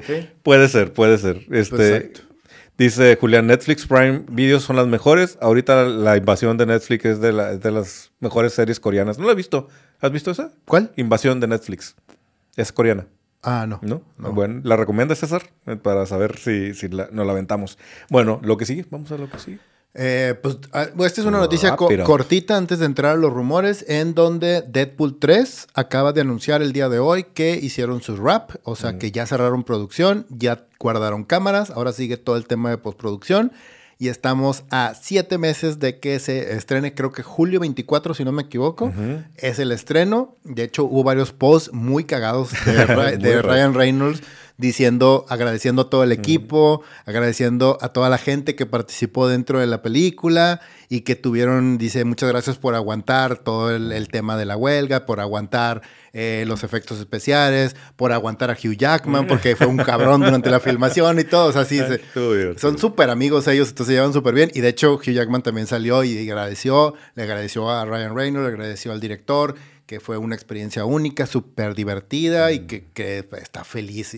Y, aparece rasurándose la barba. Ahora, ahora rasurar ya acabé de ser Wolverine. Exacto. Pues te digo, ¿qué más que decir que estamos esperando esta película con muchísimas ansias? Probablemente sea la única película que valga la pena en muchos sentidos de, superhéroes. Este, sí, a menos de que Madame Web nos cae la boca de una forma que digas, tú a la madre, güey. No creo, pero bueno. pero bueno, parece que Deadpool va a ser nuestro fix de superhéroes. Vamos con lo siguiente. Y ahora vamos a entrar al tema de los rumores, recuerden camaradas, estos son y solo son rumores. Recuerden que habíamos hablado de que Ryan Gosling estaba en pláticas para entrar a un proyecto dentro de Marvel, entonces eh, se especuló mucho, la gente estaba hablando y decía eh, que probablemente Ryan Reynolds iba a ser Nova. Porque también es el proyecto el, proyecto que ha querido levantar desde el día uno Kevin Feige hasta ahorita no, porque él es el único fan de Nova en Disney, güey. Entonces, él desde hace mucho quiere y todos pensábamos que Ryan Reynolds iba para ese proyecto. Ryan Gosling. De Gosling, me equivoqué de Ryan. Sí. Gosling. Este, sí, entonces resulta que un insider salió y habló y dijo que no, que Ryan Gosling específicamente dijo, me encantaría ser parte del MCU, me encantaría ser Ghost Rider. Ah, sí, es una. ¿Sabes qué pensé cuando vimos esta nota, güey? Driver, güey. ¿Qué? La película Driver. Ah, pues sí, claro, güey. Sí. dije, ah, la madre. Sí, sí, sí estaría chido, güey. Sí, la verdad es que sí estaría súper interesante a mí, a mí me agrada, güey. Creo que podría ser un gran Ghost Rider. Y sí, sí, también me gusta porque ya estaba oliendo que si Ghost Rider llegaba al MCU iba a ser la versión de este de Reyes, ¿verdad? Por, ah, latinos, inclusión. Y no, por favor, somos latinos, no los queremos. que empecemos con el verdadero Ghost Rider, ¿no? Y entonces, si es Ryan, yo creo que sería un muy buen casting por ahí, ¿no? Sí, y además creo que el hecho de que tengas un actor tan popular en este momento como parte del MCU y como este personaje también le daría un impulso mucho más interesante a ese mundo mágico místico que podría ser una entrada por la puerta grande de Mephisto. Por fin, güey, de que alguien ponga Mephisto dentro del MCU, por favor. Sí, sí, eso sería. Y que sea Keanu Reeves. Listo, güey. Listo, güey. Bueno, no, este, ¿cómo se llama? Ay, se me olvida el, nombre del actor, es que Borat que también por un rato estaba rumoreado de que él Sacha estaba... Baron Cohen. Sacha Baron Cohen estaba sentado a la mesa con Kevin Feige. Él sería un, sería un gran, tremendo Mephisto, güey. Sería un gran Mephisto. sí, sí, sí, Ojalá y vaya por ahí, pero pues sí, vamos a ver qué pasa con este rumor, qué sigue. Pues sí, y el siguiente rumor, y esto también es súper especulativo, pero dentro de todos estos grupos y blogs y sitios que hablan, tienen un chorro de, insiders también.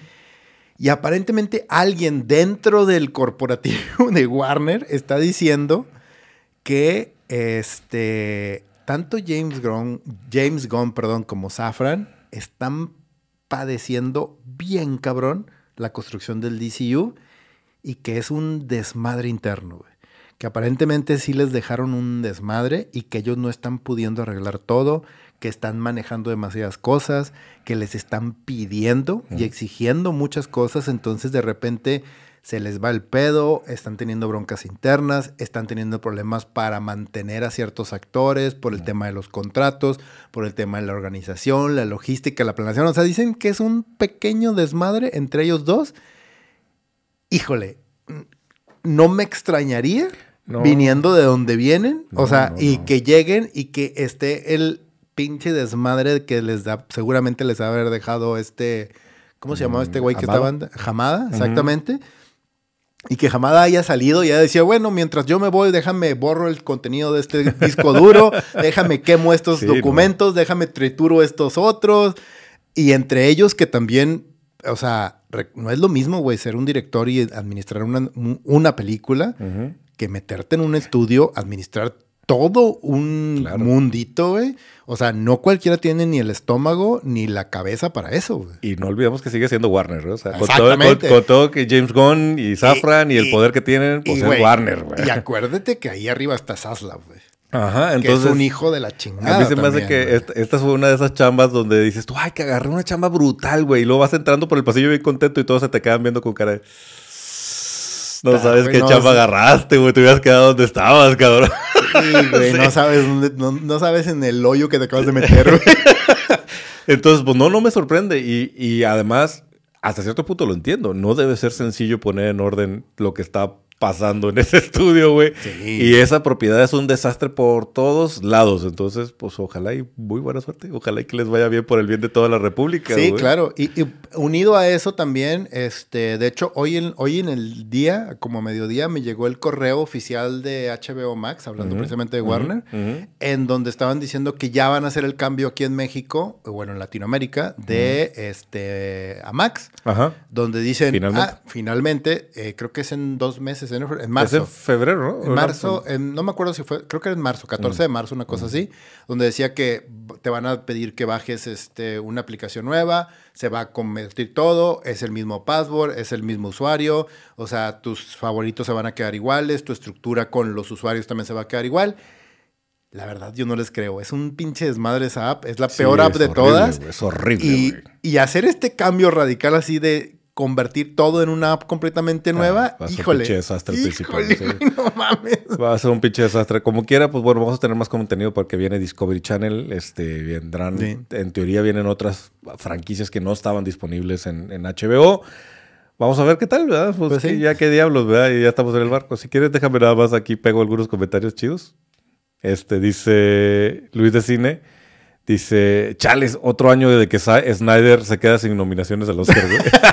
Tú quieres shot, güey. Sí, él quiere shot, él quiere shot ahí. Y va- vas a continuar con otra cosa. Sí, vamos a hablar rápidamente de los trailers para poder entrar a lo de la, a lo de la rifa y Ah, hacerlo cierto, también cierto. rápido. Ajá. Entonces, este, vamos a hablar rápidamente de tres trailers muy interesantes que salieron esta semana. Ya habíamos tenido un teaser, pero ahora ya salió un tráiler oficial y de Ajá. hecho con fecha, güey, ya tenemos fecha, Ujú. que es marzo 21. No, perdón, se me fue. Es, ah, ¿cuál es la fecha oficial No de, sé, de- déjame, ver, porque el alemán, como dice aquí, nos Sí, domina. ya entonces, sé, el alemán ya nos traicionó otra vez, pero... Tú este, sigue hablando mientras yo busco eh, la fecha, güey. donde ya salió un tráiler oficial bien estructurado de toda la historia de Avatar de Last Airbender, que se ve impresionante, güey. Se ve muy, muy bueno. O sea, la verdad a mí sí me sorprendió. Visualmente es todo lo que yo esperaba. Ujú. Quiero pensar que va a ser, ojalá, ojalá y sea otro One Piece, que se ve muy chingón, se ve muy bien hecho. La verdad es que sí se ve muy impresionante y ya dieron la fecha este, oficial de su 22 estreno. de febrero. 22 de febrero, o sea, estamos a nada, a un mes estamos exactamente de que se estrene. Y pues a mí me, me gustó mucho el tráiler, güey. Sí, la neta es que, pues, otra vez, si, si esto hubiera sido después de Cowboy Bebop... Sí me eh, asustaría, güey. Sí, pero ya después de One Piece, ok, tengo fe y hemos visto cosas muy buenas. Neta es que Netflix el en el 23 se la rifó y Sí. estamos esperando que esta serie sea una cosa buena. Además, el tráiler se ve espectacular, el casting se ve muy bien armado. Tengamos un poquito de fe y creo que podemos ver una adaptación que a lo mejor nadie quería, pero puede ser una buena adaptación. Exacto. Y el segundo tráiler que salió, que también creo que nos sorprendió mucho, es The Bad Batch, la última temporada. La última temporada. Que, güey, todo lo que aparece en el teaser, no mames, güey. O sea, ¿qué pedo? Sí. Parece película de Star Wars, o sea, literal. Sale el emperador, salen Sith, salen Jedi, salen... Güey, güey, espérate, güey, espérame. Dame chance de procesar esto, güey, así. Parece que va a amarrar muy bien Sí. los cabos sueltos. Ya lo empezó a hacer. Las primeras, las eh, pasadas temporadas realmente empezó a amarrar cosas que dices tú, güey, ni siquiera había pensado en ese cabo. Gracias por amarrarlo, güey. O Sí, sea, no, se, se ve súper bien. y pues nos va a doler, ¿eh? Tiene Hijo. pinta este tráiler de que esta temporada nos va a hacer llorar un ratito, nos va a soltar algunas lágrimas. Pues, sobre todo después de lo que ya vimos en el final de temporada pasado, güey, Sí, que no no, lo superamos todavía, güey. No spoilers para el que no lo haya visto. Pero también Cat Bane están en los trailers. Eso sí me sacó de onda porque dije, a ver, espérame, estoy calculando bien los tiempos. Entonces, o sea, en la línea temporal de Bad Batch es exactamente después de, de Attack of the Clones. De, sí, de Attack of the Clones. Ajá. Y luego, o sea, eh, Es de antes, Mandalor- de Man- antes de New Hope. Sí, de Mandalorian es, Es después. después. de The Last Jedi. Ajá, ajá. Entonces, de Retorno de Jedi, perdón. Ajá. De Retorno de Jedi. Entonces estás hablando de que hay un mega arco gigantesco ahí en medio, pero se me hace muy cagado que aparezca ahí porque, porque también en la memoria dices tú, espérame, ya se murió, güey. pues, y tú, ah, güey, ahí regresas. Se muere en el futuro. En el futuro, ya, ya sé cómo se va. Ya sé cómo se va a morir, es diferente. Exacto. Y hablando de saber que se va a morir, Ventres fue la otra sorpresa que sale del trailer. Digo, yo no leí Dark Disciples, que es la novela donde le dan final a este personaje pero en teoría estaba muerta en el, canon de Star Wars. En la línea temporal, ella sí está muerta. Ella sí está muerta y aparece aquí. Yo creo que aquí más bien fue Filoni diciendo, a ver, a ver, a ver, este personaje es mío, yo decido qué pasa con él, no va a venir otro escritor a decirme qué pasó con mi personaje y le va a cerrar, aunque también él ya aseguró en redes sociales que lo que sea que vamos a ver de, Ventres tiene sentido y no niega el canon ya establecido en esta novela. vamos a ver cuál es la sorpresa. Exactamente. Y el tercer y último mini teaser trailer, que también Prime lo hace así de que te voy a dar cinco segundos de Invincible nomás para picarte y decirte que en marzo 14 sale la segunda parte de la segunda temporada. Y yo, ah, chingada madre, está bueno, pues ya, ahí está. Este, y pues bien, o sea, salieron, salió el teaser y estuvo, pues, X, o sea, Apareció ahí. Eh, digo, la serie es buenísima, güey. Y pues estamos esperando que se mantenga en calidad. También nos dejaron a la mitad de la temporada. Esto no es una nueva temporada, esto es un mid-season. Entonces, pues suponemos y esperamos que va a continuar con el mismo nivel de lo que estuvimos viendo, ¿no? Así es. Y por último, tenemos la recomendación de la semana que es por parte de el camarada Richo. Sí, fíjate que me, me, asomé a ver esta película y voy a ser bien sincero, bien sincero. Vi el tráiler y no me llamó la atención. O sea, vi y dije, no, se ve como película latinoamericana, horror. Eh". Camaradas de Argentina, si están ahorita conectados y viéndonos, de veras, aplauso para su, director, eh, Damián. Eh, ay, se me fue. Demian Rugna. Demian Rugna. Qué película tan interesante, güey. Ah, es, es una película de horror, déjeme explicar un poquito, porque además, sin spoilers, por supuesto, porque además es de esas películas que nos gustan a ti, amigo, güey, de esas películas de horror con una sencillez del tema. Arranco y ahora sí, güey, ve cómo se desarrolla este pedo, güey. Es un pueblo en, en medio de la nada, en Argentina, güey, donde hay un güey que está enfermo, este, y entonces van a ver qué pedo con este vato, que tiene una infección, que resulta que más que una infección es como una especie de y no estoy haciendo spoilers porque inmediatamente lo dicen, güey. Está, le dicen, este, si mal no recuerdo que la palabra que usan es eh, embichado, es la palabra que utilizan. Y, y lo manejan como es una maldad que lo enfermó. Ah, como, si estuviera, como si tuviera una maldición, ¿nos de cuenta? Un mal de ojos, así ah, de cuenta. Entonces refieren. Y de hecho, es como un guiño guiño zombies, güey. Porque te ah, empiezan a decir como que esto está pasando en diferentes lugares, aguas, porque habían los embichados. Y el tema es que no puedes hacerle nada porque liberas la maldad. Y evidentemente, pues empieza con que hacen lo que no deben de hacer. Y de ahí se destona un desmadre. Pero, güey, no puedo explicarte cómo pasan este bicho, porque, pues bueno, embichados, güey, de persona a persona y lo que provoca en las personas. Se vuelven locas, güey. Hacen cosas. Hay, de veras que hubo como cinco escenas en la película donde volteé la cara, güey. Dije, cinco, a la madre. De no mames, ¿qué es esto, güey? No puedo verlo, güey. Y coincido con, con, alguien que estaba platicando en la mañana de, no me da miedo, pero me dejó fucked up. O sea, sí me dejó de, la película me dejó estresado, güey. Ah, yo sí he visto varias películas así. Entonces, luego, les paso una lista de películas disturbing movies que tienen que ver. Sí, eh, sí, o sea, y, ni siquiera es disturbing como gore, ¿no? O sea, no es esto de que, ay, qué asco. No, o sea, realmente la idea me, me, me, dejó incómoda la idea y el cómo se fue desarrollando y lo que cómo se desarrollan los personajes principales, el reto del del personaje, si puede decirse héroe, que es el que lleva la, trama, güey. Bien dirigida, bien actuada, muy sencilla, maquillaje sorprendentemente bien logrado, güey. de hecho, les he de decir advertencia los primeros 5 o 10 minutos de la película, si están comiendo, dejen de comer. yo traía mis palomitas, dije, ok, déjame, dejo guardo tantito, porque sí, la, garganta sí dice, ay, güey, qué ojete se ve esto. me sorprendió, en muchos sentidos me sorprendió y creo que es una gran película. Es del 23, pero en México llegó en 24 probablemente yo la hubiera nombrado una de mis mejores películas del 2023 si lo hubiera visto el año pasado. Mira, qué interesante. Este, sí, vale mucho la pena. aplausos para, para Argentina y para este gran director, porque con muy poco hace una muy buena historia de horror, bastante original y bastante eh, desquiciante en muchos sentidos. güey. Perfecto, pues bueno, camarada Richo, muchas gracias por la recomendación. Vamos a buscarla y verla y todos los camaradas que tengan oportunidad también. Y, y, pues un aplauso para el cine argentino. Y Aplauso. Porque la verdad, a- a- o sea, digo, hay muchas películas argentinas que a mí me encantan y me fascinan. De hecho, ya la, película de horror más vista en Argentina. Ah, genial, güey. Es un- un- muy buena noticia.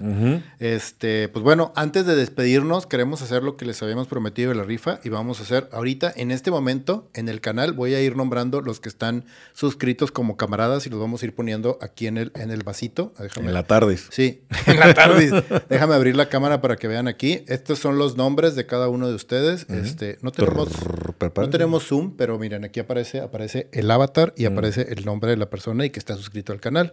¿Ok? Entonces, aquí vemos, el primero es nuestro camarada Julián Mauricio. Entonces lo doblamos en dos pedacitos y lo, lo metemos aquí. Gracias, camarada Julián, por cooperar. Así es, gracias camarada por ser parte, por ser un camarada de la República. Jorge Caballero es otro camarada de la República. Gracias, Jorge, por ser mi- miembro de, la- de los camaradas. Para que nombres unos poquitos ahí. Ok. Este, y lo doblamos. Déjame leo. Eh, José Cartier Molina, que se nos unió precisamente hoy. Gracias, camarada, por unirnos y unirte y ser parte de esta república. Déjame poder acércamelo. Préstalo un poquito más. Eh, el camarada Pipe Segura Ramírez, también. Muchas gracias por ser parte de la República y ser un camarada más. El camarada Jake Hernández, muchas gracias por ser parte de la república y apoyarnos siempre aquí, sobre todo siempre porque siempre está conectado y platicando. Sí, exacto. El doc Alfonso Herrera, también uno de los camaradas que más tiempo ha estado con nosotros y que se, de hecho, él creo que fue uno de los que se dedicó a irse a nuestro video número uno y Gracias. empezar a verlos todos. Gracias, Muchísimas gracias. gracias, camarada. El camarada César Jaime, que es uno de los más fieles que ha estado desde el principio aquí con nosotros. Muchísimas gracias por estar aquí presente y conectado y por ser parte de los camaradas. Y el camarada Lucián Hernán López, también muchas gracias por ser parte de la República y entra aquí. Y el camarada Igman Samos, que también está, es parte de nuestra república y siempre está aquí apoyándonos y comentando en, en los programas en vivo. Y creo que Ahora sí, vamos a revolverlos y mano santa porque yo no soy. Pues no hay mucha santidad aquí. Así exactamente. Ay, acércalos más porque no me cabe la mano. A ver, no, a ver. Saca uno. Ándale, Ándale, ya, hombre. Ahí está. Le haces mucho de todos. Ahí está. ¿No tienes redobles ahí en tus chuches? Este, no sé si tengo redobles, fíjate. Déjame checar. Antes de ver. Si A no ver, lo hago aquí de. A ver. No. Eso no suena como redoble. no, eso no suena como... Bueno. Bueno, vamos- eh, vamos a suponer que eso fue un redoble de tambor. Tampoco. Bata madre. No, no. ¿No? Este sí es como. Sí es un Y entonces, el ganador de esta noche de los camaradas de la República es el camarada Julián Mauricio. Julián Mauricio, ahí está para que lo muestres ahí. ¿Quién fue? Julián Mauricio. Julián Mauricio, nosotros tenemos tu correo. De hecho, ah, mira, dice, ese soy yo. Felicidades. Felicidades, este Julián, eh, nosotros nos comunicamos contigo a tu correo, el con el que te diste de alta, y este para que nos pases entonces tu dirección eh, y tus datos de contacto para a, enviarte Igual este tubo con el póster. Igual y que, perdón. Igual si quiere también ir adelantando y saludándonos por un DM, hazlo por DM para... Ah, sí, obviamente, sí, es Por por, por, DM y que nos este, compartas toda la información que necesitamos para hacerte llegar esto. ¿Dónde está el camarada Julián, por cierto? Aquí ya está diciendo, ya está celebrando. Eh, Julián, ¿en, en qué país estás? ¿En qué, en qué ciudad estás? Para saber más o menos de cómo va a estar el golpe. Ahí lo están, los, el resto de los camaradas lo están celebrando. Que mira, Así pues es. Eso, eso es la hermandad de la República. la ¿no? Hermandad de la República. Todos nos ponemos felices cuando... ¿Y qué Uno era? gana. ¿Quieren saber qué era? Ah, es un póster. Pero no lo vas a enseñar. ¿Para qué? Nomás les voy a decir de qué es. El chiste, camarada Julián, cuando llegue, este, por favor, tómale fotos, ábrelo, chécalo, este, y públicalo en tus redes y taguéanos. Ujú. Pero desde ahorita les, este, les eh, adelanto que es un póster de una de nuestras películas favoritas de hace dos años. Y no es el póster oficial. No, es, una- Es- un arte especial. Es un arte especial. Entonces, espero que te guste mucho, camarada Julián. Y va para Manizales, Colombia. Va para Manizales, Colombia. Para Manizales, Colombia, desde Monterrey, México. Camarada, muchas gracias. No tenemos palabras para agradecer A todos. a todos los camaradas que nos siguen, no solamente desde Colombia, desde Argentina, de Venezuela, De Ecuador, de Ecuador, Perú, de Perú, de- obviamente de México. Obviamente de aquí de México. De verdad, de verdad, muchísimas gracias. Es por ustedes que estamos aquí nosotros. Y pues como les digo, no tenemos palabras para agradecerles más que pues decirles gracias. Ajá, y por el gran año que nos dieron en el 2023. Entonces esta es una pequeña muestra de cariño y de, y de admiración por todo lo que han hecho por nosotros. Suscríbanse, únanse, únanse a la, a la, a la, Dice Luis de Cine que sí es un póster de, de Rebel Moon, güey. Sería una ironía brutal, güey. Rebel Moon y un shot, güey. Exacto, un caballito de shot.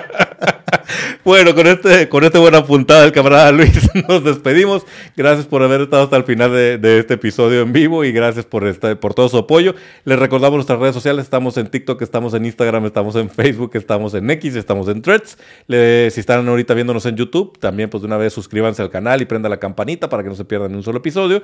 Y si nos están escuchando en su reproductor de podcast, sea cual sea el que sea su elección, también suscríbanse porque subimos eh, contenido semana a semana y a veces subimos más de un solo contenido, Así es. Muchas gracias, camarada Richo, camaradas todos. Recuerden, únanse a la comunidad. Este, estamos aquí, denos dinero. No va a decir de qué es el póster, el camarada No, Leo no quiere que sea sorpresa. ya Quiero hasta- que sea sorpresa, Hasta que llegue. Colombia lo... Exactamente, hasta Muy que bien. llegue ya. Entonces ya cuando, cuando ya el camarada nos, nos, nos manda una foto, ya diremos exactamente qué era para que los demás digan, ¡ching, me lo hubiera ganado! güey". Exacto. Sí, es una foto de, de Zack Snyder. Y la, y la idea es una foto autografía de Zack Snyder. Este, y la idea es que, pues, mes a mes, como les dijimos el año pasado, mes a mes, dentro de la comunidad, dentro de toda la gente que ha estado con nosotros apoyándonos, a- este, hacer este tipo de dinámicas, hacer más contenido, hacer cosas diferentes, explorar cosas nuevas, a ver si funcionan y todo dentro de, del canal. De nuevo, muchísimas gracias a ustedes que nos dan la oportunidad de hacer esto. Y este es nomás un pequeño detalle de los muchos que esperamos tener durante todo el año. Así es. Bueno, pues Sí. con esto nos despedimos, camarada Leo. Camarada Richo. Camaradas todos, nos vemos y nos escuchamos en la próxima de República Geek.